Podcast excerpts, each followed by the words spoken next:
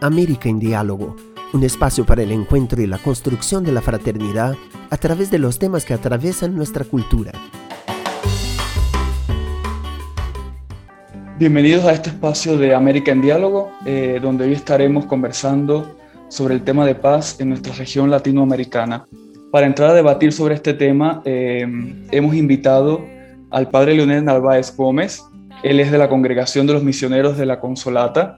El padre Leonel es eh, filósofo, teólogo y sociólogo, con posgrados de la Universidad de Cambridge en Inglaterra y de la Universidad de Harvard en Estados Unidos. Trabajó sus primeros 10 años como coordinador de desarrollo social en medio de las tribus nómadas del desierto del Chalbi en, en Kenia, Sudán y Etiopía. Del 1990 al 2000 trabajó en el Amazonas colombiano, en Caguán y Putumayo. Tuvo contacto directo y sostenido con los jefes de las, de las guerrillas de la izquierda de la FARC. Durante el periodo de despeje, facilitó los diálogos entre gobierno y la guerrilla y participó en forma efectiva para la liberación de decenas de secuestrados. Es fundador y director de la Fundación para la Reconciliación. Ha extendido exitosamente las escuelas de perdón y reconciliación en Colombia y en 14 países del mundo. Ha sido galardonado con el Premio UNESCO Educación para la Paz 2006, mención de honor, con la Orden de la Democracia Simón Bolívar del Congreso de la República de Colombia en el año 2007 y con la Orden Civil al Mérito del Consejo de Bogotá 2004. Entonces, padre, eh, quisiera partir con la primera pregunta. ¿Cuál piensa que son las causas más profundas de la imposibilidad de paz que vive América Latina, especialmente en Centroamérica, zona andina Caribe, así como Venezuela y Colombia.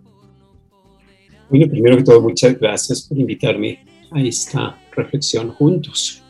Em, yo normalmente cuando hablo de las causas profundas de, la violencia, me gusta referirme a una metáfora que visibiliza mucho lo que es la construcción de la paz. Entonces, la construcción de la paz es tal cual como eh, tener un árbol eh, el cual está constituido por tres partes, nos enseñan a nosotros en, biología o en, en zootecnia o lo que sea. Y es que el árbol tiene un tronco, unas ramas, flores, y tiene también unos, unas raíces. Esas tres partes así sencillas eh, nos dan a nosotros una metáfora interesante para la paz. Mira, la paz tiene que tener un tronco muy importante y es todo lo que constituye las necesidades objetivas de las personas. Me refiero a necesidades objetivas, todo lo que es salud, educación, vivienda, empleo y, todas, digamos, las que van por ese, por ese lado, como es también incluso la misma tierra, por ejemplo. Mm, una paz sin que las personas puedan lograr esas necesidades básicas no es sostenible. Pero la paz también necesita como el árbol tener unas ramas, unas flores, unos frutos. Y esos son los que se llaman las necesidades ecológicas. Si las primeras eran necesidades objetivas, estas son necesidades ecológicas o ambientales, si lo quisieras. Y es lo que hace el árbol bonito y es que haya democracia, que haya respeto a los derechos humanos, que haya crecimiento de la ciudadanía, que haya verdad, que haya justicia, que haya reparación de víctimas, y en casos donde se repite la violencia también que haya garantías de no repetición.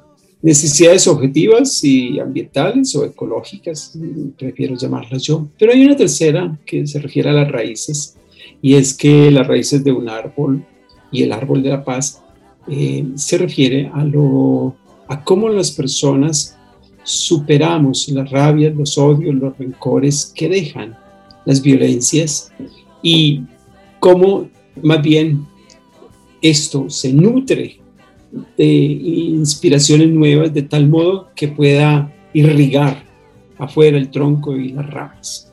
Si las ramas se llegaran a pudrir, el árbol se puede caer. decir más sobre esto, quiero decir que, sin embargo, estos temas están pasados por mm, dos fenómenos graves, pero muy incisivos, digamos, en esta realidad, y es la dictadura y el narcotráfico. Eh, en el fondo son también dos necesidades interiores que, que, tiene la paz y es como superamos nosotros primero esas, esas ansias perversas de tener con el narcotráfico, porque el narcotráfico no es más que el querer tener rápido, mucho y como sea, y la dictadura, que ya no es el tener, sino el poder, o ambas. Y entonces eh, se refiere a dos, dos fragilidades de la realidad humana muy, muy graves y desafortunadamente comunes ahora en, nuestro, en Latinoamérica. Y ahora entrando un poquito más en, el contexto colombiano, otra pregunta, ¿por qué a pesar de haberse dado varios procesos de paz, esta no se alcanza? Sí, mm, Colombia, Colombia y yo diría que en general los países de, de Latinoamérica tenemos eh, un gran problema y es la naturalización de la violencia. Hemos vivido años, siglos de mucha violencia y esto nos ha casi obligado a naturalizar la violencia en nuestras relaciones, en la familia, en la escuela, en, las relaciones ciudadanas. Y pareciera que todo lo debiéramos resolver con la violencia.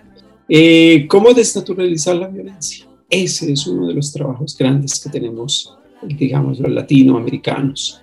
Junto con esa naturalización de la violencia hay un gran problema histórico y son los odios heredados, odios heredados, que siguen ahí, pasándose de generación en generación, de, generaciones políticas a otras generaciones políticas. Y detrás de esto un componente todavía mucho más sutil, pero, pero importante, eh, que apenas comienza a desarrollarse, digamos, dentro de las ciencias políticas y es la economía política del odio, que saben vender odio para ganar votos. Y nosotros hemos sabido y experimentado en varios países, ¿sí?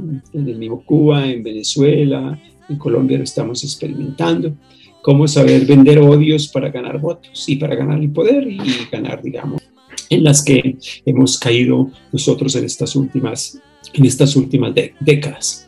Eh, yo diría que Colombia eh, no logra la paz precisamente porque no hemos logrado desnaturalizar la violencia, no hemos logrado superar odios heredados, ¿sí? y porque la economía política del odio todavía es muy fuerte. Estos tres componentes se, en muchas, de muchas maneras se refieren a las raíces del árbol de la paz que, en el que tenemos que trabajar nosotros eh, grandemente. Y padre, ya para ir concluyendo, eh, quiero concluir con, bueno, con esta última pregunta. ¿Cuál podría ser la propuesta eh, al tejido social de América Latina en términos de paz?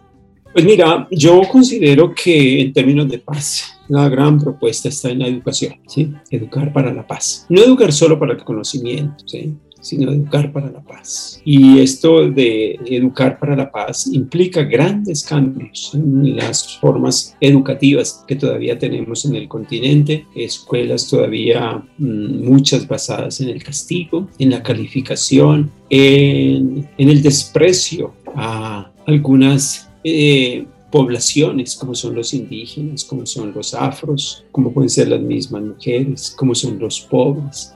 Y, entonces, ¿cómo hacer que la educación también no sea elitista? Bueno, padre, pues muchísimas gracias verdaderamente por acompañarnos eh, y bueno, también a todos los que nos escuchan, eh, pues nos vemos en un próximo espacio para seguir juntos conversando y debatiendo temas de interés de nuestra región latinoamericana. Muchísimas gracias. Bueno, Reinaldo, a ti mil gracias.